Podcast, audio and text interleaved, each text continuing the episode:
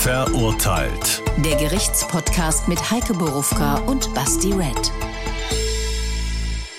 Das sind wir, wie immer mit einem echten Fall, einem echten Urteil und dem echten Leben und natürlich mit allem, was uns dabei zum deutschen Rechtssystem einfällt. Aber heute ist trotzdem alles anders wie überall. Auch unsere Welt ist nicht mehr die, die sie noch vor wenigen Wochen war. Wir sind getrennt von Tisch und Studio.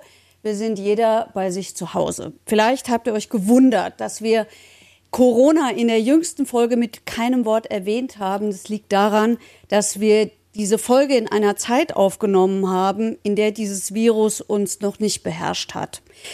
Ihr Lieben, wir haben es Kai Bender zu verdanken, dass wir überhaupt noch eine Folge produzieren können, nämlich die letzte der zweiten Staffel. Das war uns wichtig, Kai gehört normalerweise zu denjenigen, die hinter der Kamera stehen. Jetzt ist auch er zu Hause und macht aus unseren Home-Videos die Folge 10 von Verurteilt. Und noch was, bevor wir loslegen. Wir haben in den vergangenen Folgen immer wieder auf unsere Live-Shows am 23. April und am 21. Mai im Copper Room in Frankfurt hingewiesen, euch aufgefordert zu kommen und wir wollten euch wirklich so, so gerne treffen. Aber ihr könnt es euch denken, im Moment sieht es so aus, als könnten wir zumindest den ersten Termin nicht halten. Sobald wir klar sehen, sobald wir uns alle wieder näher kommen dürfen, wird es Ersatztermine geben, ja? Also, die Tickets behalten auf jeden Fall ihre Gültigkeit. So, und das waren jetzt viele Worte zur Ausnahmesituation. Und jetzt, Basti, wünsche ich mir, dass wir, wenn auch unter wirklich deutlich erschwerten Bedingungen, einen weitgehend normalen Podcast machen. Allerdings mit einem sehr besonderen Fall, den wir immer wieder erwähnt haben in den beiden Staffeln und den wir uns für die letzte Folge auch auf Wunsch von Basti aufgehoben haben, der zweiten Staffel. Ja, ich wollte es gerade sagen. Also Normalität, klar, will ich auch. Ist ein bisschen schwierig in den heutigen Zeiten, aber dieser Fall wird, glaube ich, nicht dafür sorgen, dass wir hier von Normalität sprechen können. Selbst für unsere Verhältnisse nicht. Hören wir uns doch mal an, was da tatsächlich passiert ist. Der Fall. 2001 entmannt der sogenannte Kannibale von Rothenburg Armin Maivis seinen Internetbekannten Bernd. Er filmt die Tat, portioniert das Fleisch, friert es ein und isst Teile davon.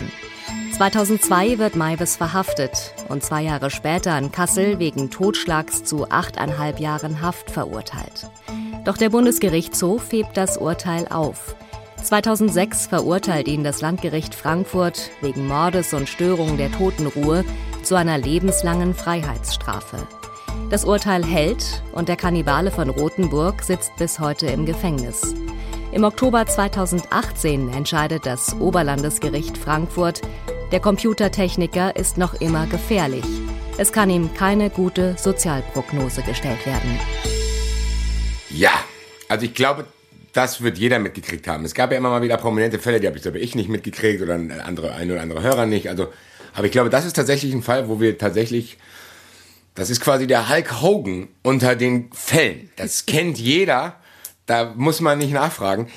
Ich probiere trotzdem so normal wie möglich an die Sache ranzugehen, wie ich sonst immer mache und das in den letzten Folgen immer wieder gut funktioniert, war diese Chronologie. Wie genau ist das denn abgelaufen? Was war denn da das erste von diesem ganzen Ablauf, was man mitbekommen hat? Also wahrscheinlich, wie die sich kennengelernt haben oder wie? Naja, jetzt im Nachhinein haben wir ja ganz schön viel mitbekommen, auch deshalb, weil der sogenannte Kannibale von Rothenburg, wir dürfen ihn auch beim Namen nennen, nämlich Armin Maivis, ja, wie ich sagen würde, gerne über diese Tat spricht. Viel über diese Tat spricht, ausführlich über diese Tat spricht, es noch immer tut. Ich habe das Netz durchforstet, das liegt ja jetzt eine Weile schon zurück. Ich wollte mir diesen Fall auch noch mal in Erinnerung rufen. Also nicht, weil ich diese Abscheulichkeiten alle noch mal hören, lesen und ähm, na, mir zu Gemüte führen, ist vielleicht jetzt nicht so dolle formuliert in dem Fall. Aber weil ich mich mit Ihnen noch mal vertraut machen wollte, bin ich über ein relativ junges Video gestolpert, wo er im Gefängnis interviewt worden ist. Und es hat mich sofort daran erinnert, wie er im Prozess war, wie er das geschildert hat. Also um die Frage zu beantworten, ja, eigentlich ist alles mittlerweile bekannt. Okay, aber das, ganz ehrlich, das war eine meiner größten Fragen, die ich auf meinem improvisierten Zettel jetzt hier stehen habe. Ich habe so gehofft, dass er gesprochen hat, muss ich sagen. Weil es gibt ja oft die Sache, da frage ich dich so, was war das für ein Typ? Dann sagst du, keine Ahnung, der hat nicht geredet. Aber dann beantwortet es auch schon meine, nee, komme ich später zu, fangen wir von vorne an. Wie haben die beiden sich denn getroffen? Die haben sich im Internet kennengelernt. Also Bernd B., das spätere Opfer, und Armin Maivis ähm, haben sich in einem Kannibalenforum kennengelernt. Und das sind noch Zeiten des Internets gewesen, die waren nicht so wie heute. Das war ein bisschen mühsamer, dahin zu kommen. Aber offensichtlich ist es ihnen gelungen. Und wie ich damals gehört habe, wenn ich mich richtig entsinne, hat es damals schon 450 Leute, glaube ich, alleine bei uns gegeben, die sich in diesem oder anderen Kannibalenforen im Netz getummelt haben. Ich fürchte fast, es sind heute noch viel, viel mehr, weil es viel einfacher geworden ist. Wenn du sagst bei uns 450, was heißt bei uns?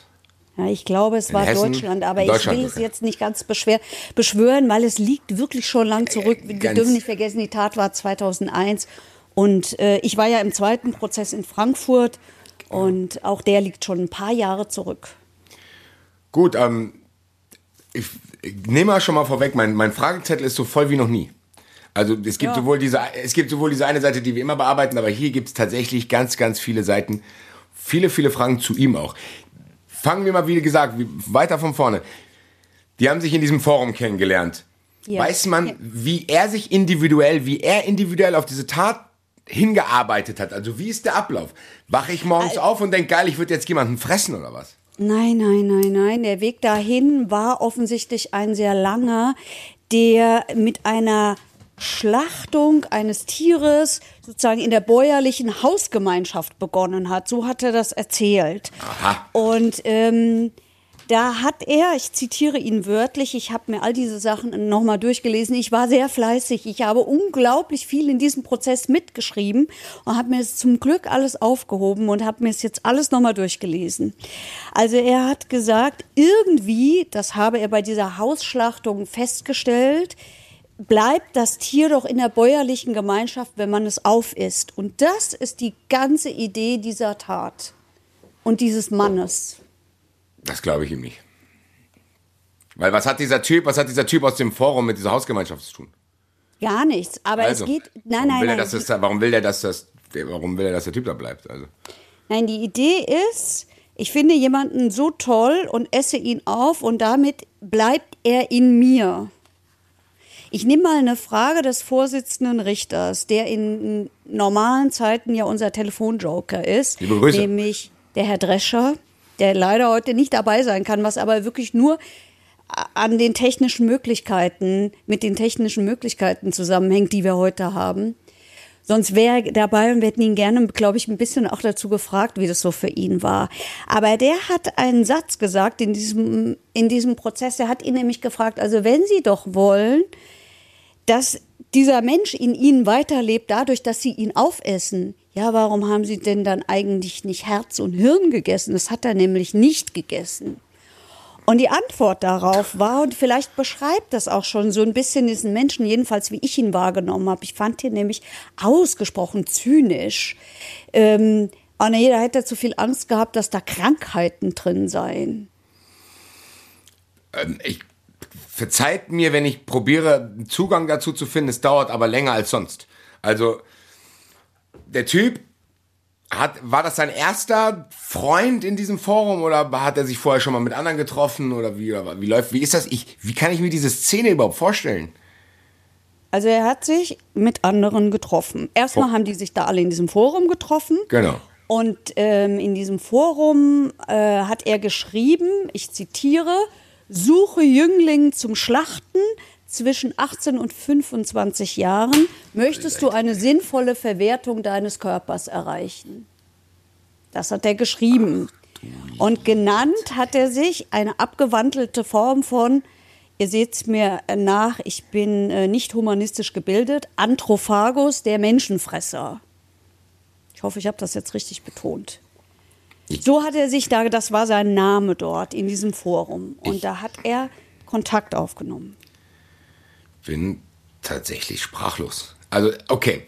Das heißt, in diesem Forum scheint es so zu sein, wenn ich mir das, wenn ich, ich probiere mich jetzt tatsächlich mal da rein zu versetzen, egal ob mir es gelingt oder nicht. Das heißt, in diesem Forum gibt es Leute, A, die, das ist so wie Suche und Biete quasi. Ja. Das heißt, der eine will den einen essen, der andere will gegessen werden. ja. Hat das auch eine sexuelle Struktur vielleicht zu sagen? Der eine ist eher devot, der andere ist eher dominant. Also ist das, spielt die Sexualität, ist tatsächlich sexuelle Erregung auch Teil dieses ganzen Prozesses oder ist das eher, ja, ich will, dass du hier bei mir bist so? Nein, das ist Teil des Ganzen und ich glaube, das ist auch Motivation des Ganzen. Also das ist ein großer Teil des Ganzen. Okay, und ähm, wie darf ich mir das dann vorstellen? Das heißt, okay, sagen wir mal so, die verabreden sich und die haben jetzt ein Date in ihrer Welt so, und sagen, ach cool, ich bin hier der Typ, ich suche einen Jüngling, du kommst jetzt zu mir auf meinen Hof, da haben wir schon gehört. Dieses Haus hat man auch, glaube ich, gut gesehen in den Medien. Also du hast schon dieses Haus gesehen und dieses Haus... So ein Hexenhaus war ja, das. genau. Es umgab auch schon so, so eine gewisse Merkwürdigkeit und so eine gewisse Atmosphäre, die, klar, wenn du es sowieso damit assoziierst, aber ich fand diese, diese Bilder von diesem Haus natürlich, natürlich auch wegen dem Kontext gruselig, aber der Typ fährt dann dahin. Ist der einmal nur dahin gefahren oder hat, er sich vorbereitet? Also, Armin Maivis hat gesagt, ich möchte nur einen aufessen und in mir aufnehmen, also mir einverleiben, der mir sympathisch ist. Deswegen möchte ich den eigentlich eine Woche lang vorher kennenlernen. Okay. Und das heißt, der hat eine Woche bei denen gewohnt, oder was? Jo, so hat sich Malvis das vorgestellt, so war es aber nicht, sondern der ist angereist, dann gab es so ein kurzes äh, Geplänkel, der wollte eigentlich wieder abreisen, das hat dann aber, äh, ich weiß nicht, entweder hat Malvis ihn überredet oder er hat sich's anders überlegt, das kriege ich aus Erinnerung nicht mehr richtig zusammen, aber jedenfalls spielte das alles an einem Tag, nämlich an dem 9. März 2001, als er angekommen ist aus, der Mann kam ja aus Berlin, aus Berlin in, äh, in Nordhessen ist das, ne? Ja, Rothenburg ist Nordhessen, oder? Oh, ich will keine Fehler machen und niemanden verärgern. Also, in Rothenburg am Bahnhof ist er angekommen oder wo auch immer. Jedenfalls da waren sie, Wüstenfeld heißt, glaube ich, der Ort, wo sie dann hinsehen, wo das Haus steht. Es ist egal. Sie sind jedenfalls an diesem Tag dahin und äh, ja, sind dann sofort zur Sache gekommen. Auch das hat Armin Maivis im Prozess, oder man muss ja sagen, in zwei Prozessen, es war ja schon mal in Kassel verhandelt worden und dann in Frankfurt. Und jetzt, wie ich gesehen habe, noch mal in einem Interview sehr ausführlich geschildert, wie das alles so war. Ja, bitte. Also, meine nächste Frage ist klar. Wie war das? Also, der kommt Also dort an und sagt, du er sagst, du hast ja an. gesagt, die sind gleich zur Sache gekommen. Was bedeutet das denn? Was ist denn die Ich Sache? Also, zitiere Armin Maivis. bitte. Er fing gleich an, an mir rumzufummeln. Zu Hause hat er sich gleich ausgezogen, damit ich mein Essen bewundern kann. Also den Mann. Vielleicht noch ein Gruseldetail vorher. Der ähm, Mann aus Berlin, dessen vollen Namen ich nicht nenne, der heißt Bernd und den Nachnamen lassen wir weg, weil dieser Mann ist das Opfer. Äh, der hat auch Fotos vorher verlangt von den Zähnen. Und das spielte auch immer wieder eine Rolle, dass er sich äh, immer wieder hat von ihm wohl beißen lassen. Ich muss mal was dazu sagen. Es ist zum ersten Mal, dass ich diese Details öffentlich erzähle. Ich habe diesen ganzen Prozess über es nicht gemacht. Da habe ich immer alles in einem Satz zusammengefasst, weil ich verhindern wollte, dass irgendeiner das in irgendeiner Form erregend oder geil findet. Und äh, das wollte ich nicht befördern. Aber jetzt sind wir in einem Podcast und ähm, haben erstens ein anderes Publikum und zweitens. Hoffentlich. Ähm, ja, ach doch, doch, doch, wir haben gute. ja. Ähm, und, und, und zweitens finde ich, jetzt darf man es auch mal erzählen. Ja, Oder? das habe ich hier Sonst auch stehen. mich. Ich habe hier auch stehen, ich war sehr, sehr froh, dass du in diesem Prozess warst, weil ich, ich hatte so Schiss vor dieser Folge, weil ich dachte, scheiße, 80 Prozent meiner Fragen werden nicht beantwortet können, weil A, er nicht geredet hat und weil du vielleicht nicht alles mitbekommen hast. So, das heißt, der Typ kommt an. Gehen wir mal tatsächlich darauf ein, wenn du es noch nicht erzählen durftest, gehe ich davon aus, dass du dich jetzt freust, das zu tun. Der kommt da an, der Typ guckt sich seine Zähne an, der Typ knabbert an ihm rum, der Typ zieht sich aus und sagt, hier Digga, das ist quasi dein Essen gleich so. Na, also Maivis musste an ihm knabbern. Ja, ja, ich weiß. Nicht andersrum. Ja, ja. Ne? Also der wird dann angeknabbert, der zieht sich aus und sagt, hier, guck dich schon mal an, kannst schon mal testen, kannst schon mal reinknabbern so. Also ich zitiere, seine Vorstellung war, dass ihm das Fleisch lebend von den Knochen gerissen wird. Leute, Alter. Okay. Für ihn war es das ultimative Glücksgefühl, wenn er bei lebendigem Leib verspeist wird. Ist das passiert? Bei lebendigem Leibe Nein, hat verspeist? er, hat er dem jetzt einfach Fleischfetzen rausgebissen oder was? Nein. Nein, er hat ihn wohl gebissen, aber ähm, nicht so wie gewünscht. Naja, also wir können es ja mal spoilern, es ist ja eh bekannt. Am Ende hat er eben das Geschlechtsteil abgeschnitten. Oder wie soll man das formulieren? Fein? Genau, das war genau das Detail, was ich auch noch im Kopf hatte, weil ich habe so gut, es- gut, so gut es geht verdrängt. Da, die haben sich ja angeblich zusammen an den Tisch gehockt und probiert zusammen das Geschlechtsteil von dem Opfer zu essen, waren sich dann aber auch über die Zubereitung irgendwie nicht einig. Soll ich zitieren? Also, Bitte. sie haben ihn amputiert. Dann wurde. Da, dann da, muss ich einhaken, das- da muss ich einhaken, weil das, da kommt, die Frage vergesse ich sonst. Weil eigentlich ist in der Chronologie auch weiter vorher. Hat er sich vorher Werkzeug besorgt eigentlich? Hat er da so eine Art Werkstatt oder was? Also wie ein, weiß ich nicht genau, weil du kannst ja auch einen Menschen nicht... Hatte der? Also der hat, der war ausgerüstet quasi, okay. Das heißt, okay, die haben wirklich Werkzeuge parat gehabt, um zu sagen, so XY machen wir jetzt. Wir fangen mal mit deinem Geschlechtsteil an und schauen uns, schauen mal quasi als Vorspeise oder was. Nee, ich glaube, das war, das, das war, naja, also ich meine, das ganze Ding hat ja eine sexuelle Komponente. Die zumindest das Opfer dann aber nicht mehr, zumindest so. Für beide. Doch, doch, schon für beide. Das ist schon so. Und da gibt es auch, glaube ich, keinen Zweifel dran, dass es so ist. Ja, ich kann es auch nicht richtig nachvollziehen. Und ähm, in diesem Prozess, in dem ja viele Männer saßen, äh, da hieß es immer, aber sie wissen doch als Mann, wie weh das tut und so. Ich weiß das als Frau nicht, aber äh, ich habe es oft genug gehört, dass es Kein Mann soll. weiß, wie weh das tut, Gott sei Dank. Also, wenn dir einer das amputiert quasi. Okay, aber da, das hat stattgefunden. Die waren ausgerüstet, Ja. prof- professionell Ja. so. Dann haben Ja. die, die haben das ja Er dann, sagt haben die den erst verarztet? Lust. Haben die den erst verarztet, weil der, der stirbt ja sonst. Ja, sie haben ihn erst verarztet. Damit er quasi in der Lage ist, mitzuessen. Ja. Dann wurde das Teil gewaschen und blanchiert, in der Pfanne kurz angebraten. Das sind alles Zitate, das denke ich mir nicht aus. Und er sagt, dadurch, dass es zu frisch war, ist es zu schnell zusammengeschrumpft. Sorry. Ehrlich gesagt, wäre es auch, glaube ich, nicht das Erste, was ich essen würde. Das ist, glaube ich, nicht das Köstlichste von allen. Keine Ahnung. Vielleicht eher so ein Unterschenkel oder so. Gut, auf jeden Fall, gut, aber in welchem Zustand war denn der Typ währenddessen? Weil der muss ja, wie gesagt, weil normalerweise hast du ja eine Wunde und dann läufst du Gefahr zu verbluten. Wenn Ja. das nicht fachgerecht behandelt wird. Hatte er diese Kenntnis, um das zu verhindern?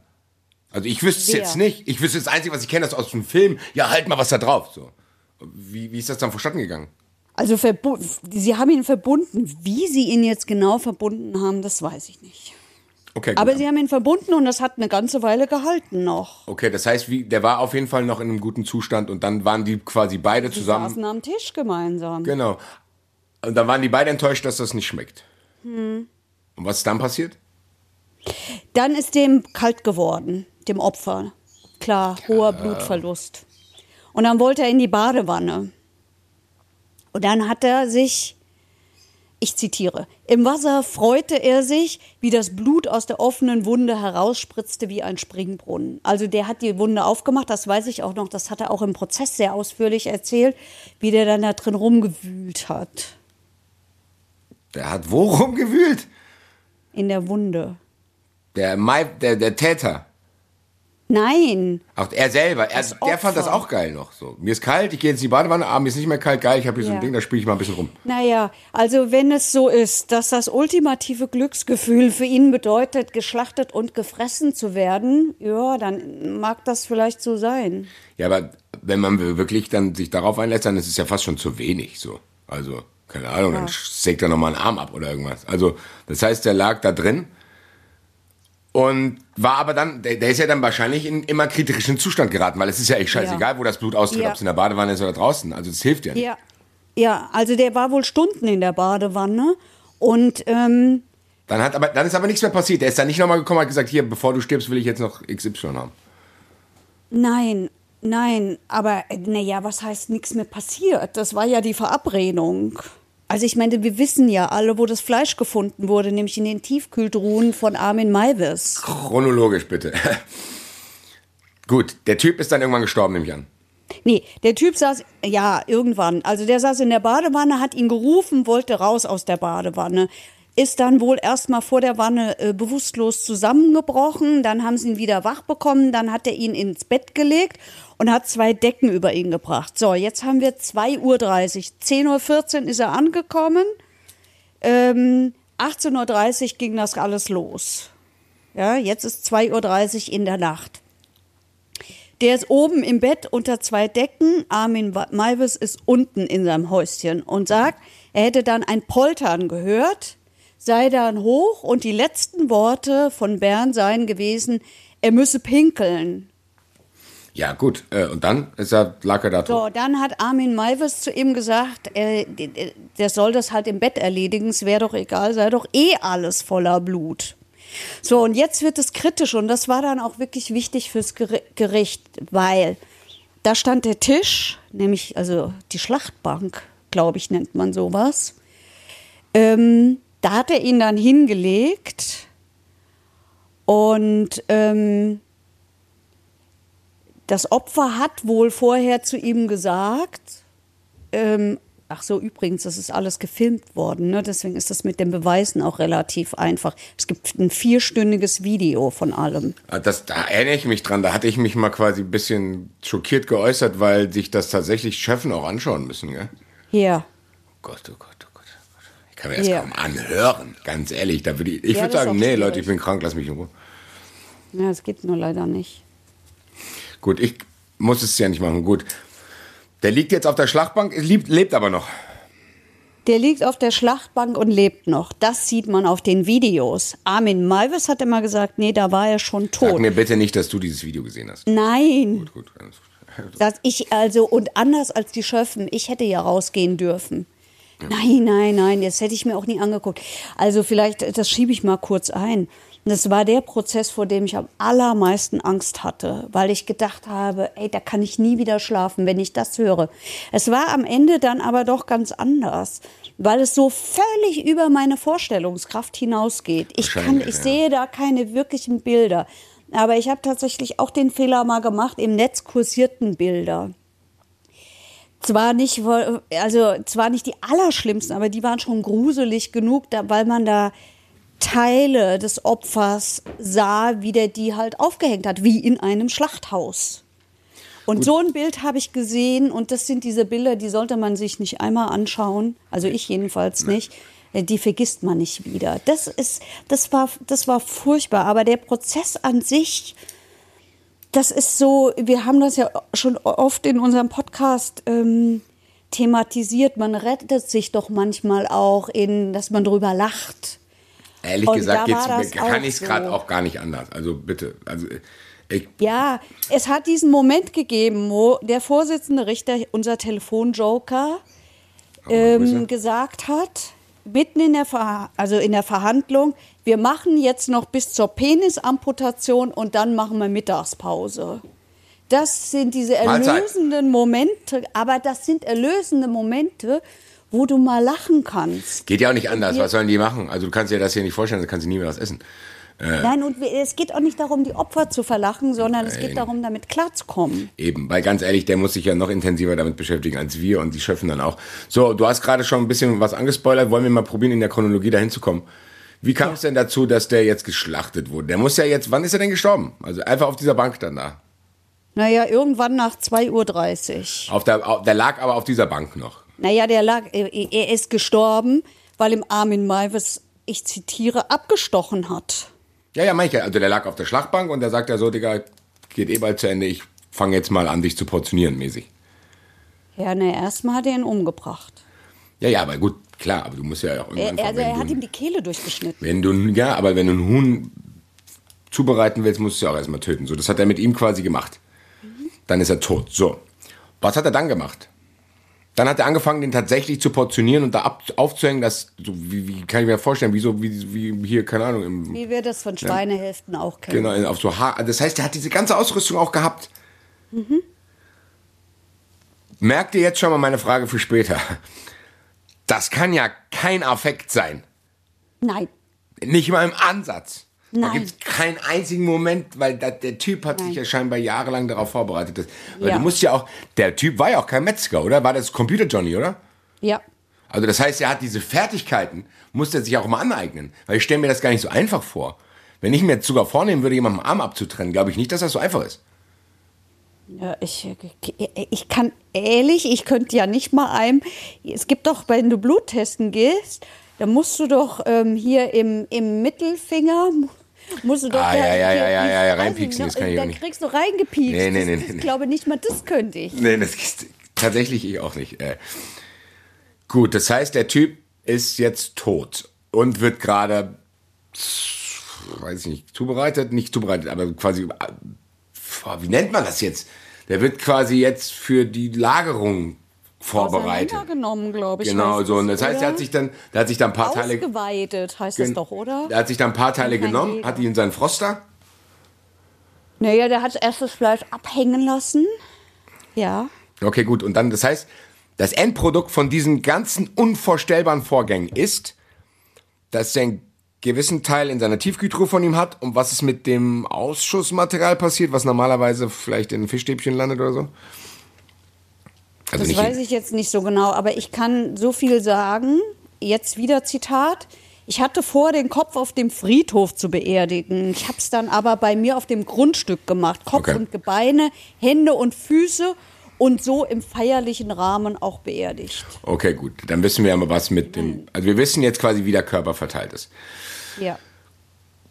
Was muss ist. ich mir hier auf mein Au unterstreichen, weil das hast du gerade gefragt, was er gegessen hat, dass ich es nicht vergesse und wiederfinde, wenn es kommt. Habe ich das gefragt? Ja. Er hat nämlich auch beschrieben, wie das Fleisch schmeckt. Ähm, ja. Doch, du hast vorhin gefragt, was man davon isst und was man als erstes isst. Achso, ja. Als es um den gebratenen Penis ging. Und was hat er als erstes gegessen? Ich will auch, ich will nur das erste und das letzte. Ich will es jetzt gar nicht so detailliert wissen. Ein, ich glaube, er hat nur einmal davon gegessen und das war ein Stück aus dem Rücken. Aber ich erinnere mich, dass er dazu Rotwein getrunken hat und auch das feierlich gedeckt hatte. boah, ey. Und dass er gesagt hat, dass das Fleisch so ähnlich schmecken würde wie Schweinefleisch, nur etwas herber und etwas kräftiger. Vielen Dank für die Information an den Herrn. Ähm, auf jeden Fall, äh, wie lange nach der Tat war diese Speisung? Also das weiß ich nicht genau, aber es kann ja nur, ich glaube, anderthalb Jahre später ist er festgenommen worden oder so. Das ist, das ist gut, Kann das, ja nur in dieser Zeit gewesen sein. das leitet mich nämlich jetzt zu meiner abschließenden Frage, was zumindest diesen Vorgang betrifft. Wie kam das überhaupt raus? Also ich meine, der ist ja da hingefahren, vielleicht, keine Ahnung, da werden sich ja schon Leute, ich weiß nicht genau, wie sein Umfeld war. Kommen wir vielleicht später auf diese beiden Typen einzeln nochmal sprechen später. Aber das muss ja irgendwie, wenn ich jetzt irgendwo wegfahre, dann gibt es ja Leute, die denken, okay, der ist erstmal nicht da, kommt gerade aber auch nicht wieder, äh, was ist da passiert? Also wie, ist er vermisst gemeldet worden oder wieder was? Das weiß ich nicht genau, aber rausgekommen, ich glaube nein, denn rausgekommen ist es, weil er weitere Anzeigen geschaltet hat, sich mit weiteren Leuten getroffen hat. Und ähm, Bernd hat wohl auch zu ihm gesagt, es würde, ähm, also er glaube nicht, dass er lange alleine im Tiefkühler bleiben würde, sondern dass er bald Gesellschaft bekommen würde. Also mit anderen Worten, dass er es wieder machen würde. Wie gesagt, es gibt von all diesen Sachen gibt es ja auch die Videos und es gibt diese sehr, sehr, sehr ausführlichen Aussagen äh, von Armin Maivis. Also ich habe, der hat, glaube ich, zwei oder drei Verhandlungstage lang ausgesagt. Der hat wirklich sehr, sehr ausführlich geschildert und der wirkte so, als erzähle er es auch gerne. Ja, das, die Frage habe ich auch auf meinem Zettel stehen. Also das heißt, ich kann mir das vorstellen, wie man das teilweise von Serienmördern kennt, die die Taten begehen und danach wirklich auch mit Freude diese Aufmerksamkeit genießen. Ich hatte den Eindruck, ja. Okay, das ich heißt, hatte den Eindruck, dass er auch, dass, also dass das auch so ein, also der wirkt auch so ein bisschen stolz. ja, ja, Ne, Also der beschreibt das ja auch, das hört man glaube ich schon auch an dem, was ich jetzt so zitiert habe. Ähm, der beschreibt das ja nicht, also Ja, der hat zumindest scheinbar nicht so ein unglaublich schlechtes Gewissen, so. Ja. Also er schämt sich ja dann auch nicht, wenn er sagt, ja, da habe ich so Rotwein aufgemacht und dann habe ich mich da hingesetzt und das so. Nein, im Gegenteil. Also das ist ja wirklich so, dass, also das ist ja die, die allerextremste Form von, von Serienmördern kennt man das auch. Die, die wollen vielleicht tatsächlich an einer gewissen Stelle Aufmerksamkeit, kriegen sie ja dann auch, wenn es in der Presse überall ist. Dann kriegen die Aufmerksamkeit im Gefängnis, weil alle Leute was von ihnen wissen wollen. Wir kennen das, diese ganzen, ich komme schon wieder zum 500. Mal in dieser Staffel von den ganzen Dokus, die man auch so kennt, aus amerikanischen Doku-Serien teilweise, Ted Bundy, diese ganzen, die erzählen ja wirklich mit Freude diesen Ermittlern und die Ermittler nehmen es auch mit Freude auf, weil man dann so ein bisschen das Gefühl hat, man kriegt dann ein bisschen Zugang in solche Gehirne, was wir alles nicht nachvollziehen können. Das scheint ja bei ihm auch so zu sein. Das heißt, das hier ist auf gar keinen Fall irgendwie so eine, so eine Tat, die in einer Extremsituation entstanden ist, sondern die hat sich wirklich in der Biografie ist die aufgebaut worden. Ja. Der Klimax war jetzt dieses Ding. Ich habe es schon angedeutet, mal die Frage, fangen wir mal bei dem Opfer an. Was war das für ein Typ? Weiß man über den irgendwas? Warum ihn auch keiner vermisst hat? Nein, das weiß ich nicht. Also, nee, das weiß ich nicht. Der, der wird sehr einsam gewesen sein. Kann man da, also was der beruflich gemacht hat, kam auch nicht irgendwie raus, so keine Ahnung, der Lagerist. Doch, das meine ich war ein Ingenieur, wenn ich mich recht entsinne. Was? Äh, äh, gut, wir haben über die Community schon geredet. Äh, die Zahlen hast du auch schon genannt. Dann probiere ich trotzdem mal eher wieder so diesen, diesen Blick auf diese Person zu kriegen. Was, für, das heißt, über diesen, dieses Opfer weiß man nichts. Dann gehen wir mal auf den Täter, weil über den weiß man ja scheinbar mehr. Kann man mal ein bisschen die Biografie von denen umreißen? Was ist das für ein Johnny? Der ist auf diesem Hof aufgewachsen, ist Computer-Joe geworden, hat bei seinen Eltern gewohnt und so weiter. Also was, Ja. kann ich mir das vorstellen? Also der ist, äh, der hat einen Bruder und der hat einen Vater, der die ähm, Mutter wohl früh verlassen hat. Und ähm, ja, dann hat er in dieser bäuerlichen Gemeinschaft gelebt Mit seinem Bruder und seiner Mutter. mit seinem Bruder und seiner Mutter. Okay. Also, der Vater hat die Mutter, die herzkrank war, relativ früh verlassen. Dann ist auch noch der Bruder weggezogen und die Oma ist gestorben. Und dann kommt, glaube ich, was Wichtiges in seinem Leben, nämlich er sieht die Robinson Crusoe-Verfilmung. Das hat auch in dem Prozess immer wieder eine Rolle gespielt. Und dann das mit der Hausschlachtung, das habe ich ja schon erzählt. Okay, also jetzt aber zusammenfassend für mich mal mein Kopf, der Typ ist sehr, sehr. Also der ist nicht viel rausgekommen, oder? Das war Der ist komplett bürgerlich. Der war bei der Bundeswehr, hat sich Ach, dafür zwölf Jahre verpflichtet. Okay. Dann hat er irgendwie die erste Freundin gehabt, alles ja relativ normal, ist in Diskotheken gegangen, hat eine Ausbildung gemacht als PC-Service-Techniker. Dann hatten sie einen schweren Autounfall. Die Mutter ist schwer verletzt worden dabei. Das, das war, glaube ich, relativ schlimm für ihn. Dann hat er eine Ausbildung gemacht in einem Rechenzentrum. Und dann hat er sich, und das hat er immer so betont, die erste PC-Videokarte gekauft und hat angefangen, Bilder zu bearbeiten. Und er sagt, das hat mich an meine Kindheitsträume wieder erinnert. Warum auch immer hat er sich dann Pornohefte gekauft. Das, äh, ich bin ja keine Psychologin, ich weiß nicht, ob da jetzt ein Zusammenhang besteht. Und, ähm, und er sagt, 98 1998 wäre es halt gewesen, da hätte er sich auf Bildersuche im Netz gemacht. Scheint eine Rolle gespielt zu haben. Dann ist die Mutter gestürzt, ist bettlägerig geworden, ist, ist ähm, gestorben. Er ist in diesem Haus geblieben und ähm, die Nachbarin hat ihn wohl verkuppeln Wo ist der Bruder? wollen. Wo ist der Bruder? Wie bitte? Der Bruder? Der Bruder ist weggezogen und der Bruder distanziert sich auch von ihm. Gut, da, dazu kommen wir gleich. Der Bruder ist schon lang weg. Was hat der die ist, Nachbarin glaub ich, gesagt? irgendwo nach Nordrhein-Westfalen geflogen, ge, gezogen oder ist dort geblieben. Ich glaube, die kamen aus Nordrhein-Westfalen, bevor sie nach Hessen gegangen sind.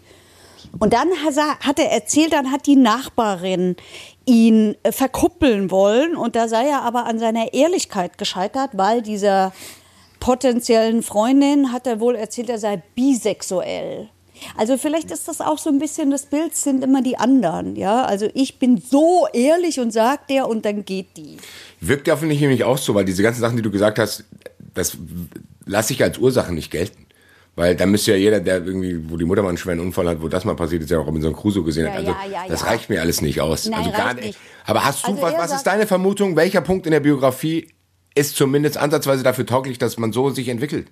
Weiß ich nicht. Weißt du auch er nicht? sagt, kurz danach ist die Katze gestorben und dann hat er angefangen, sich mit Kannibalismus zu beschäftigen. Dann, okay, klar, so von wegen, ah, Unfall, halte ich gerade noch so aus, ah, die Katze ist tot, scheiße, jetzt muss ich anfangen. So. Also, sorry, lasse ich alles nicht gelten. Gab es Psychologen, die sich mit dem beschäftigt haben, die da vielleicht eine andere Antwort darauf haben? Ja, es gab Psychologen, die sich damit beschäftigt haben, die auch in diesem Prozess waren. Aber da ging es ja vor allen Dingen, da, da geht es ja nicht immer darum, wie ist jemand dazu geworden, sondern was hat es für Folgen, rechtliche Folgen. Also wie gefährlich ist der? Müssen wir den für immer, weg, für immer wegsperren? Und äh, da habe ich gelernt, Kannibalismus ist nicht heilbar. Das ist eine Präferenz und die hast du oder die hast du nicht. Gottes Willen. Okay, Gut, das lässt mich so, zumindest leicht ja. beantwortet zurück. Ähm, ich habe jetzt auch zwei kleine Seitenfragen zu den Themen, die wir jetzt eben umrissen haben. Du hast eben die Bisexualität angesprochen. Ist das für Kannibalen ein Unterschied, ob die einen Mann oder eine Frau essen? Das weiß ich nicht. Okay, gut. Hätte ja sein können, dass da irgendwas rausgekommen ist. Äh.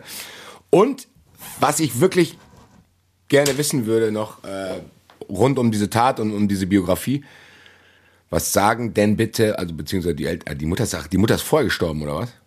Ja. Das heißt, wer ist denn von seinen Verwandten noch übrig? Ich glaube, es ist der Bruder noch okay. übrig. Und was sagt der denn dazu? Also wie ist es denn? Der guckt dann irgendwann, hat er irgendwann Fernsehen geschaut oder wusste er das vorher? Also wie, wie, wie? Das weiß ich nicht. Das kann ich nicht beantworten. Ja. Ähm, ich kann mich auch nicht daran erinnern, dass der Bruder in diesem Prozess ausgesagt hat. Ich würde daraus schließen, dass er, der wird von seinem Zeugnisverweigerungsrecht Gebrauch gemacht haben. Du musst ja nicht gegen deinen eigenen Bruder aussagen. Da okay, gehe ich mal gut. stark von aus, weil der kommt nirgends vor. Der ja, aber es ist vielleicht auch Stelle, gut so für ihn, ganz ehrlich. Der, der kommt an einer Stelle vor und da ging es um einen Film oder ein Buch, ähm, wo er gesagt hat, da werden unsere Persönlichkeitsrechte betroffen. Also hier auch der Verwandtschaft. Und ich will nicht, dass das da, dass das in der Öffentlichkeit, also dass ich in der Öffentlichkeit damit in Verbindung gebracht werde. So. Ja gut, kann man auch verstehen. Das heißt, irgendwelche Äußerungen von anderen Leuten, die können auch nicht zur Aufklärung beitragen, dass man sagt, hier, der war früher schon nicht ganz dicht oder so. Schwierig tatsächlich rauszufinden. Ich glaube tatsächlich, aber die Suche nach dem Warum und Wie muss man auch aufgeben, weil ich glaube tatsächlich, wie die Taten überschreit überschreitet auch die Sozialisation solcher Dinge einfach die Vorstellungskraft. Ich glaube tatsächlich, selbst wenn mir das jetzt einer erzählen würde, wie und was, und ich könnte wahrscheinlich irgendwie 24 Stunden dem sein Leben verfolgen, würde ich trotzdem nicht verstehen. Wahrscheinlich ist es einfach so fern. Für die ist es nicht so. Kommen wir mal ein bisschen wieder in diesen Verurteilt.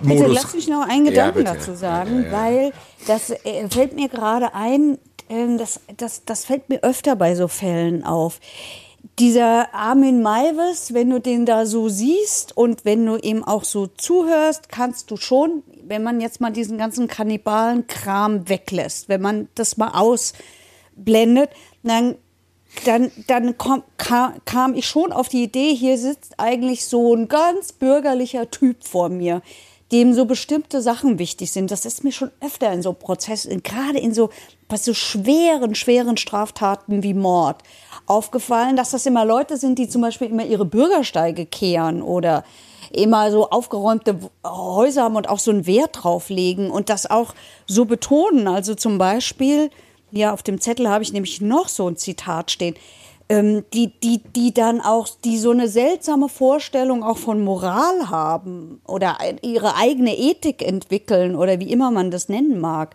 Also zum Beispiel, äh, hat er gesagt, nach dem Abtrennen des Schädels von Bernd habe ich ihn neben mich auf den Tisch gestellt. Er wollte doch immer dabei sein. Also da wird so getan, als sei man so altruistisch, weil der wollte das doch und nur deswegen habe ich das getan, ja.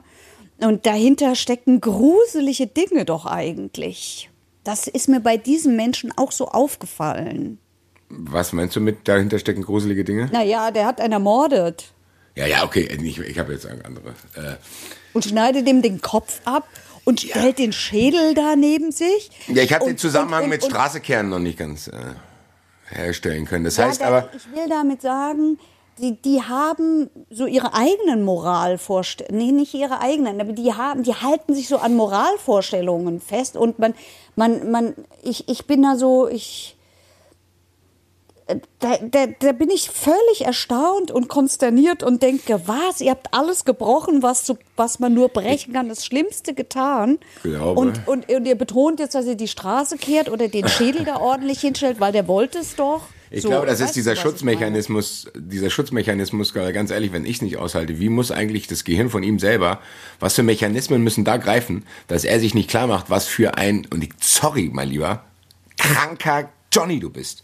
Das muss sich ja, irgendwie muss der das ja, der muss ja leben, sonst knallt das Gehirn ja durch. Und dann wird er wahrscheinlich so, ja gut, ich habe das gemacht, aber ich habe die Straße gekehrt, dann habe ich Kopf dahingestellt, ich bin sowieso, und dann meine Katze ist gestorben und meine Mutter hat einen Unfall und dann war ich hier und dann äh, äh, äh, so. Ich glaube, das ist dieses, was ganz, im ganz Kleinen kennt man es ja von sich selber, zu denken, okay, manchmal erlaubt man sich auch mehr, als man anderen erlaubt und bla. Aber das ist ja hier in diesem Kontext völligst absurd. Also das ist, ich kann das gar nicht greifen. Gibt es noch irgendwelche Sachen, weil du hast ja wie gesagt schon mit Freude gesagt, du kannst jetzt alles erzählen. Gibt es noch irgendwas, was nicht rausgekommen ist wegen meinen Fragen, was du sagst, okay, das war eine heftige Nummer, weil mein Ziel ist es jetzt eigentlich zum Urteil zu kommen, aber ich will, dass du alles raushaust, was vorm Urteil noch ist, was dich irgendwie interessiert. Nein, nein, also n- na- nein, wie gesagt, ich habe ja, ich hatte ja mal ursprünglich vor, nie, nie auch nur ein Detail aus diesem Fall zu erzählen. Jetzt habe ich es gebrochen. Ähm, jetzt ist es auch mal raus. Tut's dir gut? Ach ja, Also weil so ein bisschen, ja, weil, hab weil ich das stelle es mir gar nicht so einfach vor, wenn du quasi das als Gerichtsreporterin filtern musst und sagst, okay, wie kriege ich jetzt diese unfassbaren Sachen, die ich selber kaum irgendwie verhackstücken kann, wie kriege ich die jetzt so hin, dass die Leute draußen nicht durchdrehen, aber gleichzeitig hast du ja diese Information, die du nicht rauslässt. Das ist ja wie wenn du einem Kumpel unbedingt was erzählen willst und dann aber auch nicht alles erzählen kannst und dann irgendwie so, na, keine Ahnung, so. Also, ich kann mir schon vorstellen, dass das tatsächlich auch für dich in deiner Karriere eines der interessant merkwürdigsten Dinge war, oder? Ja, ja, das, ja, das, ja, und wie? Nee, gut, ich habe ja noch die Kollegen Gerichtsreporter, die da auch waren und die dasselbe Bedürfnis haben wie ich. Die wollen Ah, ja auch gut, ja. darüber reden. Und äh, ja, das ist so. Ich habe in meinem privaten äh, Umfeld niemanden, dem ich das erzählen kann, weil die wollen das nicht wissen. Hätten wir uns damals schon gekannt, wäre uns vielleicht beiden geholfen gewesen. Nein, ähm, wie, wie, wie, du hast gerade die anderen Gerichtsreporter äh, erwähnt. Wie, wie, wie war eigentlich die Stimmung rund um diesen, um diese Prozesse? Kommen wir ja gleich zu. Das ist, war das auch was anderes oder gibt es da tatsächlich auch Kollegen, die das einfach denken, ja gut, ich höre mir das jetzt an, dann schreibe ich drüber und gehe wieder nach Hause. Das war Ausnahmezustand, oder? Ja, finde hatte schon den Eindruck. Und das war ja so, wir hatten ja in Frankfurt den zweiten Prozess. In, der- die, das, äh, in erster Instanz, das haben wir ja vorhin auch gehört, ist er ja in Kassel nur wegen Totschlags verurteilt Genau. worden. Wollen wir dazu kommen oder willst du noch? Weil dann würde ich jetzt tatsächlich mit den Urteilen anfangen. Ja. Okay, also das heißt, das kam raus durch diese, weil er es nochmal machen wollte. Die Ermittler haben den dann irgendwann gefunden. Und der scheint ja tatsächlich jetzt auch nicht so einer zu sein, der es vertuschen wollte. Der ist angezeigt worden. von? Irgendeinem aus diesen Foren. Okay, Forum okay, gut. Und dann, Foren. und dann fährt die Polizei dahin und sagt, hier folgende Informationen haben wir. Da Dann, fährt die Polizei dahin und guckt sich das an und ist entsetzt. Ähm, das haben wir echt vergessen. Sorry, das tut mir leid, lieber Hörer. Wir haben eigentlich das in der Chronologie vergessen. Wir können jetzt eigentlich nicht von der Verhaftung direkt zum Urteil kommen, weil wir den Rest äh, dazwischen äh, ja schon besprochen haben. Aber ganz kurz will ich es trotzdem wissen. Also das heißt, der ist angezeigt worden, Polizei fährt dann. Das ist ja für die Polizei jetzt auch nichts Normales, zu denken, ach, guck mal, wir haben mal wieder einen. So. Ja, ist auch nichts Normales. Ähm, ich habe ja gesagt, ich habe Gott sei Dank so ordentlich aufgeschrieben. Sehr gut. Und ich habe auch auf, ich habe mir auch aufgeschrieben und aufgehoben, was der Polizist, der als allererster am Tatort war, gesagt hat. Der hat nämlich gesagt, er wollte es überhaupt nicht glauben, dass es Menschenfleisch ist, was er da vorfindet in den Tiefkühltruhen und auch nicht, dass da ein Mann einen anderen geschlachtet hat. Ich glaube, das drückt es auch so ein bisschen aus, was du die ganze Zeit sagst. Äh, wie kann man nur? Und, ähm, und der aber auch schon gesagt hat, Armin Maivis hätte das am nächsten Tag alles sofort erzählt. Er wirkte so, Zitat, als sei er froh, dass er jemandem die Geschichte erzählen konnte. Und er hat die Tat so geschildert, als lese er seinem Sohn eine gute Nachtgeschichte vor. Ich hatte den Eindruck, als sei er stolz auf das, was er gemacht hat. Also, Das, haben wir schon etabliert, das haben wir schon etabliert tatsächlich. So, das ist dieses, Ich glaube tatsächlich, dass hier ein ganz großer Faktor in dieser Ursachenforschung immer bei Aufmerksamkeit liegt. Ich glaube, Aufmerksamkeit ist in allen Lebensbereichen für einen selber, für, ich glaube, das ist tatsächlich, ich glaube, wenn du ein extremes Verlangen nach Aufmerksamkeit hast und eine extreme, einen extremen Mangel an Aufmerksamkeit vielleicht auch hast durch irgendwelche biografischen Entwicklungen, dass das solche Ausmaße annehmen kann, ist hier für mich der Peak, was ich jemals gehört habe. Dieses, Aber Basti, da wird man doch nicht zum Kannibal. ja, scheinbar schon. Irgendwas muss ja mit dem sein. Also dieser Mechanismus, dass er unbedingt dem Typ das erzählt, spricht er zumindest in Ansätzen für meine These, will jetzt aber auch gar nicht zu sehr in meine. Ich sitze ja in meinem Wohnzimmer, nicht in meiner küchenpsychologischen Abteilung hier. Das heißt, diese ganze Verhaftung und diese Ermittlungen, die waren ja dann eigentlich auch easygoing so. Die mussten Na ja, ja. nichts nachweisen, oder? Nein, also ja, kriminalistisch mag das so sein. Ja. Aber auch die Polizisten mussten sich vier Stunden Video angucken. Also überleg mal, Aber ich meine, ja klar, also unabhängig davon, ob das für die Polizisten schwer ist, rein untersuchungstechnisch war es easygoing. ja. Videos, du, Aussage, Ja. Mhm. alles easy. Gab keine widersprüchlichen Sachen, wie wir es sonst immer kennen, sondern die Nummer ist klar. Naja, widersprüchlich ist die rechtliche Auffassung, aber ich glaube, da werden wir ja dann noch dazu kommen. Genau. Ah, äh, Der, der, der Rest ist klar, aber deswegen ha- hacke ich da so drauf rum. Vier Stunden Video heißt eben nicht nur anschauen, sondern du hörst das ja auch. Der schreit doch auf dem Video. Also, ne, wenn wir jetzt mal an unsere Schöffen denken. Also, ich würde mal Ja. sagen und hoffen, der kluge Schöffer hat die Augen geschlossen und hat so getan, als guckt er Ohren hin. zugemacht. Ne? Ja, aber wie? Kann sich ja nicht die Ohren zuhalten. Das geht ja nicht. Also die, die, die haben sich ja diese Videos in nicht öffentlicher Hauptverhandlung angeguckt. Das heißt, das, ähm, das Publikum ist logischerweise ausgeschlossen worden. Oder ich muss mal sagen, ich war total dankbar, weil da musste ich diese Frage überhaupt nicht beantworten. Ja, und äh, kann der Richter dann nicht zu den Chefen sagen, hier Leute, die Nummer ist eh klar, wir brauchen jetzt nicht eure Expertise, weil was bringt Ja, das? kann er sagen, aber das geht doch nicht. Da Warum? sitzt doch der, Ver weil der Verteidiger doch mit im Gerichtssaal Ach, der sitzt. ist auch da drin, oder was? Ja, da kann er doch nicht, also da freut Kann man sich da nicht mit dem Verteidiger, auch mal ja- sprechen und sagen, hier, komm, also wir wissen noch, also da gab es ja jetzt nichts mehr zu klären, wirklich, oder? Also Doch, diesen rechtlichen Kram. Und dafür musstest du das Video angucken, weil du musstest ja gucken, wann ja. hat er gut. noch gelebt, wie ist das abgelaufen? Okay, gut. Hat er ihn wirklich dauernd dazu aufgefordert? Spielt es überhaupt eine Rolle, dass er ihn dazu aufgefordert hat? Ist ja die große Frage. Die, die große Frage an diesem Fall ist doch, der andere wollte es doch. Genau, dann lass uns jetzt mal wirklich wieder in den Verurteiltmodus kommen. Die, wir haben ja, probiert, so gut wie möglich, sei uns verziehen, wenn das nicht an allen Ecken komplett irgendwie strukturiert geklappt hat, weil meine Gedanken und deine Gedanken auch bei solchen kranken Sachen echt irgendwie manchmal ausfaden. Lassen wir uns das doch, jetzt kommt so ein unglaublicher Vorgang, der da vor, stattgefunden hat, der sich scheinbar wirklich in der ganzen Sozialisation aufgebaut hat und dann da drin geendet ist, dass der Typ den geschlachtet und gegessen und portioniert hat. Das Ding landet jetzt tatsächlich in einem juristischen System, ich kann mir vorstellen, allzu viele Mechanismen hat unser, also ganz, allzu viel Instrumentarium gibt's doch hoffentlich nicht, weil eigentlich sind doch Gesetze immer dazu da zu sagen, okay, man bestraft irgendwas, was stattgefunden hat. Also jedes Gesetz hat ja eine Geschichte. Wie ist das denn? Gibt's da überhaupt Paragraphen, sozusagen, hier, du darfst auf gar keinen Fall jemand essen? Naja, also das steht nirgends, du darfst kein essen, aber es steht natürlich, du darfst kein töten. Genau, also das heißt, wir, wir landen hier tatsächlich bei unserer Frage, die wir auch öfter schon hatten, Mord oder Totschlag. Oder Tötung auf Verlangen. Das ist ja auch nicht erlaubt, beziehungsweise damals wahrscheinlich nicht. Aber Tötung auf Verlangen ist die Höchststrafe fünf Jahre. Totschlag ist die Höchststrafe 15 Jahre. Mord gibt es nur eine Strafe, ist lebenslang. Also es spielt eine richtige Rolle. ja, ja, aber jetzt habe ich eine wirkliche eine Frage. Was schließt denn hier Mord nach Verlangen aus? Weil eigentlich war es das ja. Tötung auf Verlangen, ja also Was Tötung das- nach Verlangen, ja genau, sorry. was das ausschließt, ähm, naja, sagen wir mal andersrum. Ähm, ein Mord habe ich, äh, ein Mord habe ich ja immer dann, wenn ich sozusagen einen qualifizierten Totschlag habe. Also jemand bringt einen anderen absichtlich um und erfüllt dabei mindestens ein Mordmerkmal. Dann Genau. bin ich weg vom Totschlag. Deswegen müssen wir uns, glaube ich, hier die Frage stellen, äh, Tötung auf Verlangen oder Totschlag äh, respektive Mord. Und diese Frage, dafür musst du, musst du dir angucken, so habe ich diesen ganzen Fall verstanden, warum, was ist handlungsleitend? Ja, also warum hat er den getötet? Hat er den getötet, weil der getötet werden wollte? Oder hat er ihn getötet, weil er es geil fand? Beides. Und was ist aber Der handlungsleitend? hätte den ja, aber man muss ja ganz, also jetzt mal ganz kurz. Der, der musste ja nicht viel machen, um den zu töten. Der Typ hat auf jeden Fall ja scheinbar diese Vorstellung gehabt.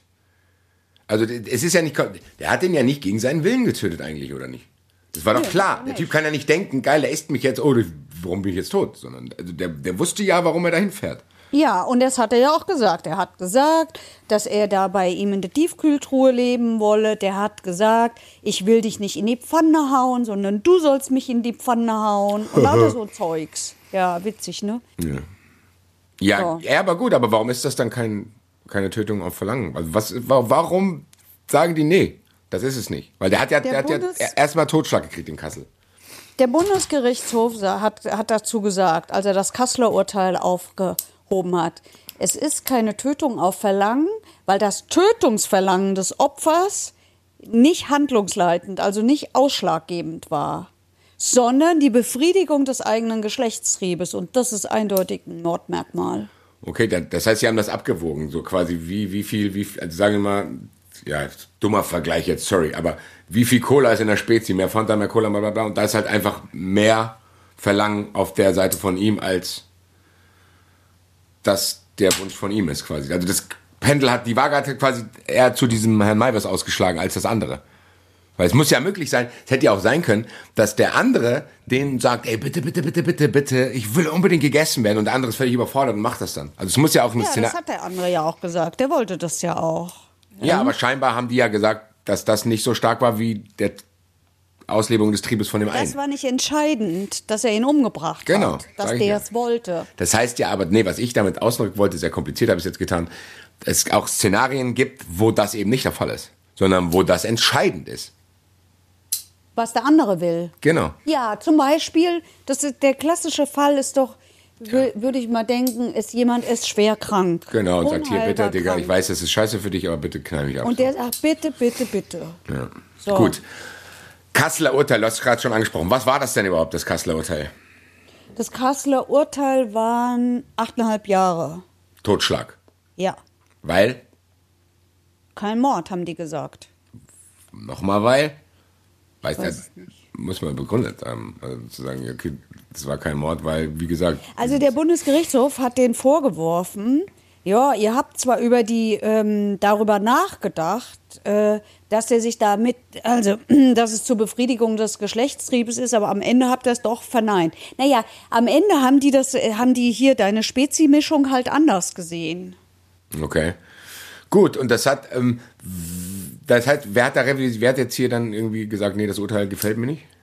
Die Staatsanwaltschaft. Die Staatsanwaltschaft hat dann gesagt, okay, wir gehen weiter. So, äh, Die Staatsanwaltschaft hat beim Bundesgerichtshof Revision eingelegt und der Bundesgerichtshof hat, hat äh, gesagt, ja, wird neu verhandelt und ähm, weil, das, ähm, weil das ja eine Mordanklage war, kannst du es nicht überall verhandeln. Das heißt, du musst zu einer Schwurgerichtskammer und weil ähm, in Kassel es eben nur eine gibt, haben sie sich ein anderes Gericht ausgesucht. Es war eine große Diskussion, äh, warum es nicht in Fulda äh, verhandelt worden ist. Die Verteidiger haben gesagt, es wäre willkürlich gewesen, vom ähm, Bundesgerichtshof es nach Frankfurt äh, zu verweisen. Ich weiß jetzt nicht, wo da die Willkür ist. Keine Ahnung. Gut für uns, weil da kon so konntest du dabei sein. So ist es. Okay, und das heißt, wurde neu verhandelt. Und was war dann die endgültige? Äh, Mord. Wie, wie, wie hat er sich eigentlich in, verhalten? Hat er sich geärgert? Also war, wollte er auch aktiv da irgendwie gegen angehen oder war das einfach, der hat sich Ja. überhaupt mal geguckt, passiert mal? Ja, er hat dem Bundesgerichtshof vorgeworfen, dass er die Menschenwürde missachten würde. Dass er nämlich insofern, ist auch spannend, ne? insofern die Menschenwürde missachtet, als dass er nicht ernst nehme, was Bernd wollte, nämlich von ihm getötet und gegessen zu werden. Das sei eine Missachtung der Menschenwürde. Ich tue mich schwer, das zu sagen, aber der hat ja schon einen Punkt. Ich finde trotzdem, kannst du mir, dann, vielleicht kann ich es gleich nochmal anführen. Warum ist er jetzt zum Mord verurteilt worden und wie wurde das begründet? Weil er zwei Mordmerkmale erfüllt hat. Befriedigung des Geschlechtstriebs und, ähm, und als zweiten ähm, ähm, und, und, als zweites diesen hier, da sind wir nämlich bei dem, das hatten wir doch schon mal, dem beschimpfenden Unfug. Also. Ja, aber das ist ja, das ist ja mit dieser Totenruhe, das, oder? Genau, die Störung der Totenruhe zur Begehung, zur, zur Begehung einer anderen Straftat. So ist es. Ne? Das, ist, das ist das zweite Mordmerkmal. Ermöglichung einer Straftat. Jetzt habe ich es. Eine Ermöglichung einer Straftat. Also der hat sein Ah, Opfer getötet. Okay, okay, okay, okay, genau. Der hat die getötet, um das dann nachzumachen, weil er die dann in den Froster getan hat. Ja, genau. Ach so. Das ist das, das, ist das zweite Mordmerkmal. Ermöglichung einer Straftat. Boah, das ist aber schon ein bisschen konstruiert, ne? Nein, wieso denn? Weil ich ganz ehrlich die Portionierung dann nicht mehr so schlimm finde. Also, das darfst du doch nicht machen. Natürlich darf ich es nicht machen, aber Das haben wir doch, das haben wir doch hier lang. das haben wir doch ja, natürlich, aber wenn ich jetzt jemand, mit, wenn ich jetzt jemand absichtlich mit dem Auto überfahre und kotzt dann noch auf die Straße, natürlich darf ich nicht auf die Straße kotzen, aber das ist doch viel schlimmer, wenn ich, dass ich den überfahren habe. Also ich finde trotzdem, dass das das Nein, Mordmerkmal nein, ist, finde ich krass. Stopp. Das, kann- das finde ich einen ganz falschen Vergleich. Weil er hat ihn umgebracht, um ihn zu zerteilen und zu essen. Und das ist die Störung der Totenruhe. Das verletzt das Pietätsgefühl der Allgemeinheit, der Verwandten. Das verletzt extrem die Menschenwürde. Ja, ich, ich kann dem schon folgen. Nicht mit dem Tod. Ich kann dem schon folgen. Mir fehlt es aber trotzdem, weil für mich hört sich tatsächlich jetzt so an, als hätte der andere das gar nicht gewollt. Das stimmt ja aber nicht. Das Also wird ja nirgendwo berücksichtigt, dass, also der wäre ja, wäre der genauso verurteilt worden, hätte der das einfach mit einem wehrlosen Menschen gemacht und hätte den bei sich eingesperrt und hätte das auch so gemacht. Kann, kannst du ja auch machen. Ich kann jetzt auf die Straße rausgehen, mir einen in die Wohnung zerren und diese ganzen Sachen auch machen. Es ist ja, wo spiegelt sich denn juristisch und in den Urteilen wieder, dass der Typ eben nicht von der Straße gezerrt wurde, sondern da freiwillig hingefahren ist? Ich kann es beantworten. Pam. Weil er nicht die besondere Schwere der Schuld bekommen hat, wie von der Staatsanwaltschaft beantragt. Sehr gut. Das ist, der, dafür war der Grund, dass das Opfer eingewilligt hatte. Okay. Damit kann ich jetzt zumindest leben, dass das beurteilt. Äh, wie ist das endgültige Urteil? Genau das lebenslänglich weg quasi. Und Ja, ja, nein, der hat ja einen Antrag gestellt nach 15 Jahren. Genau, das wäre jetzt meine nächste Frage gewesen. Wir haben ja gelernt, lebenslänglich heißt nicht lebenslänglich, sondern jeder soll die Chance kriegen, ist ja auch richtig. Dann nach der gewissen Zeit neu beurteilt zu werden. Hier, wie hat er sich entwickelt, wie hat er sich gemacht, bereut er das, hat er die Tat aufgearbeitet. Sehr interessante Frage. Hat er das getan? Weiß der mittlerweile, dass er nicht ganz sauber ist? Oder sitzt er da und denkt, ach, das war noch Zeit? Also, Du brauchst ja zwei Gutachten, die äh, dir bescheinigen, dass du nicht mehr gefährlich bist für die Allgemeinheit. Bevor ähm, entschieden werden kann, dass der Rest deiner Strafe zur Bewährung ausgesetzt wird. Und er hat diese Gutachten nicht bekommen. Sprich, der gilt nach wie vor als gefährlich. Sprich, der sitzt immer noch ein.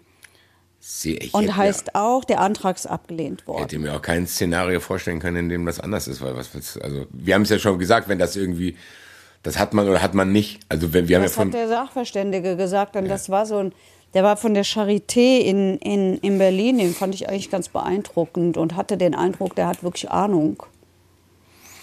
Das ist alles so unglaublich unvorstellbar. Der, der sitzt ja jetzt schon eine Weile im Gefängnis und du hast gesagt, du hast jetzt auch im Nachhinein ein bisschen geguckt, was so, da tauchen Videos auf. Gibt's außer irgendwelche Kamerateams, gibt's, weiß man, ob es Leute gibt, die den tatsächlich besuchen? Ist der jetzt, weil ich ganz ehrlich, als ich äh, bisschen kleiner war, gab's den berühmten Mörder Dieter zur Weme oder so ein Kram, der hier durch Deutschland spaziert ist, so ein kleiner Zwerg, der irgendwie wahllos Leute umgebracht hat. Der hat plötzliche Heiratsanträge gekriegt. Ist dieser Typ jetzt ein Star in diesen Bereichen? Also ist das quasi Bestimmt. der Bestimmt. Also jedenfalls in diesen Foren damals hat er sich auch seiner Tat wohl gerühmt. So fiel das ja auf. So Ja. ist das ja jemandem aufgefallen. Ich glaube ehrlich gesagt schon, weil das haben, das ist immer so. Komischerweise ist das immer so. Es finden sich immer Menschen, die, ähm, die die irgendwie toll finden und ihnen mindestens Briefe in den Knast schreiben. Wenn nicht gar besuchen. Aber jetzt, wenn wir mal den Resozialisierungsgedanken ernst nehmen, warum denn auch nicht? Okay, er teilt meine Meinung nicht. Ich sehe. Nein, äh, das teile ich nicht. Was ich jetzt tatsächlich auch wieder, heute, sorry, sehr konfuser Fall, aber ich finde interessant eigentlich auch nochmal zu hören, weil ich habe es ja gesagt, im Mord und der ist jetzt weg. Wir hören uns jetzt mal den Staatsanwalt, äh, hören wir jetzt mal an, der auch nochmal begründet, warum das eben nicht so ist, wie ich mir das am Anfang vorgestellt habe. Es hat keinen Zweifel daran gelassen, dass derjenige, der einen Menschen tötet, um einen derartig ungeheuerlichen Tabubruch zu verwirklichen, sich des Mordes schuldig macht. Der Angeklagte hat das Leben eines anderen Menschen seiner Geschlechtslust untergeordnet, weshalb seine Tat auch insofern als besonders verwerflich anzusehen ist. Ja, ich, ich kann es auch ähm, tatsächlich, diese Gedanken, die ich hatte, die habe ich auch wieder verworfen. Also ich kann es tatsächlich nachvollziehen im Sinne von, der hat ja dann tatsächlich auch eine Schwäche von dem anderen ausgenutzt. Das ist ja wie wenn du, keine Ahnung, du kannst ja auch ein Kind töten, weil du stärker bist. so Und der, du kannst ihn quasi töten, weil er vielleicht dir geistig unterlegen ist im Sinne von, ich will mich essen lassen, ist ja auch kein normaler Zustand. so Also er nutzt das ja schon aus für sein Dings, das kann ich komplett nachvollziehen. Wer es nicht nachvollziehen kann, der ist natürlich naturgemäß der Verteidiger. Hören wir uns das auch noch an und dann darfst du. Wir haben im Plädoyer lang und ausführlich dargelegt, dass nach unserer Auffassung hier die Besonderheit vorliegt, zwei Menschen treffen sich, es gibt eine Einwilligung, es gibt Einverständnis, es gibt nach unserer Auffassung auch ein Bestimmen zur Tat durch den Herrn Brandes und das kann man nicht als Mord werten. Gut, sorry, ich hatte dich jetzt, der Verteidiger hatte dich jetzt unterbrochen, ich schieb's einfach auf ihn. Äh, du wolltest gerade noch was anmerken? Ja, ich fand das so gut. Das hat mich damals sehr beeindruckt in dem Frankfurter Urteil, dass nämlich genau das gesagt wurde. Ein Staat muss solche Menschen schützen. Der, der, der äh, Typ, der sagt, ich äh, biete mich an und hier, soll ich mal vorlesen, Bitte. wie die Anzeige von ihm lautete? Bitte, bitte. Überschrift Your Dinner. Ich biete mich an, mich von euch bei lebendigem Leib verspeisen zu lassen. Wer das wirklich will, braucht ein echtes Opfer. Dieser Mensch ist krank. Und der Vorsitzende Richter, das fand ich so gut, hat in der mündlichen Urteilsbegründung viel Zeit dafür verwendet, zu sagen, warum ein Staat genau diese Menschen schützen muss und du nicht hergehen kannst und sagen kannst, und, und nee, andersrum. Und du, du selber erkennst doch auch, dass er krank ist. Jeder erkennt das, dass dieser Mensch krank ist. Sonst würde er sich nämlich nicht aufessen lassen wollen. Das, ist, Ja, eine, das ja, ja. ist eine Krankheit. Und das darf ich nicht ausnutzen und dann sagen, der wollte es doch. Und das, das hat mir gut gefallen. Aber was dieser Fall natürlich sehr zeigt, wir betonen ja immer, Justiz und Moral sind zwei unterschiedliche Sachen. Und hier kommt es ja zusammen. Hier treffen sich ja Moral und Recht. Ne, wir könnten ja auch sagen, ja, okay, die stehen halt auf sowas, wir finden es doof. Was hat denn da die Justiz zu, zu, zu Nee, nee, suchen? nee, nee, nee. Da, da, muss, da muss es ja tatsächlich auch Grenzen geben, weil du kannst ja immer Menschen in Ausnahmesituationen bringen, wo die dann Sachen denken. Ich, ganz ehrlich, ich denke auch Da manchmal, dass die ich Sachen. Menschenwürde geschützt werden. Ich finde, das ist das Entscheidende. Ja, Und klar. deswegen finde ich es auch absurd, wenn er sagt, dem seine Menschenwürde wird vom Bundesgerichtshof missachtet, weil der wollte das doch und das kann man doch bitte schön mal ernst nehmen. Und wenn ich das nicht ernst nehme, dann, äh, dann handle ich gegen dessen Menschenwürde. Nee, ich finde, andersrum wird ein Schuh draus. Die, einen Menschen zu töten, ist, nimmt ihm genau diese Würde. Ja, ich kann da, kann, will da auch gar nicht widersprechen. Ich äh, bin tatsächlich fast so erleichtert wie nie, dass ich dir jetzt meine Standardfrage stellen kann. Hast du noch was, was du unbedingt erzählen willst zu diesem Fall? Weil ich bin fix und fertig. Nein, das war mir wirklich wichtig, das mit der Menschenwürde und äh, dass sich das da so trifft. Und wir ja immer doch betonen, Vorsicht, Moral lassen wir mal draußen. Die Justiz ist nicht dafür zuständig, aber manchmal eben Ja doch. gut, es gibt auch Grenzen ja tatsächlich. Also dass, äh, dass Menschen nicht geschäftsfähig sind, die sagen, bitte esse mich auf. Das sollte, glaube ich, tatsächlich Konsens sein in allen Bereichen. Egal ob juristisch, gesellschaftlich oder per also, sorry. ja, Gut. man kann es doch auch runterbrechen auf, man darf halt keinen töten. Wozu auch immer. Auch nicht, um ihn aufzuessen. Das ist fast ein Satz für eine neue Folge. Man darf keinen töten, sehe ich nämlich nicht so. Hm? Wenn mich einer töten will, dann töte ich ihn lieber zuerst. Okay, Notwehr. Aber hier, Genau. Das Lassen wir das wir bitte. Ich habe keine Kapazitäten gerade mehr. Corona und hier Kannibalen. Ich bin tatsächlich am Limit. Ich würde jetzt, wenn du es mir erlaubst, einfach in den Zuschauerraum gehen. machen wir. Zuschauerraum. Ja, und da haben wir mal wieder von Premium-Hörerin Zambrine eine Frage bekommen. Liebe, liebe Grüße. Äh, auch mal wieder eine Frage von mir. Wenn es eh schon, also es bezieht sich auf den Stalker-Fall, den wir hatten, der hat auch sehr, sehr viel cooles Feedback gegeben. Vielen, vielen Dank. Also es scheint sehr, sehr viele Leute beschäftigt zu haben, mich auch im Nachhinein tatsächlich noch ein bisschen. Äh, kamen viele Fragen zu rein. Wir haben jetzt mal exemplarisch diese genommen, weil ich das in der Sendung auch schon mal so ein bisschen angerissen hat, aber irgendwie kamen wir da nicht weiter.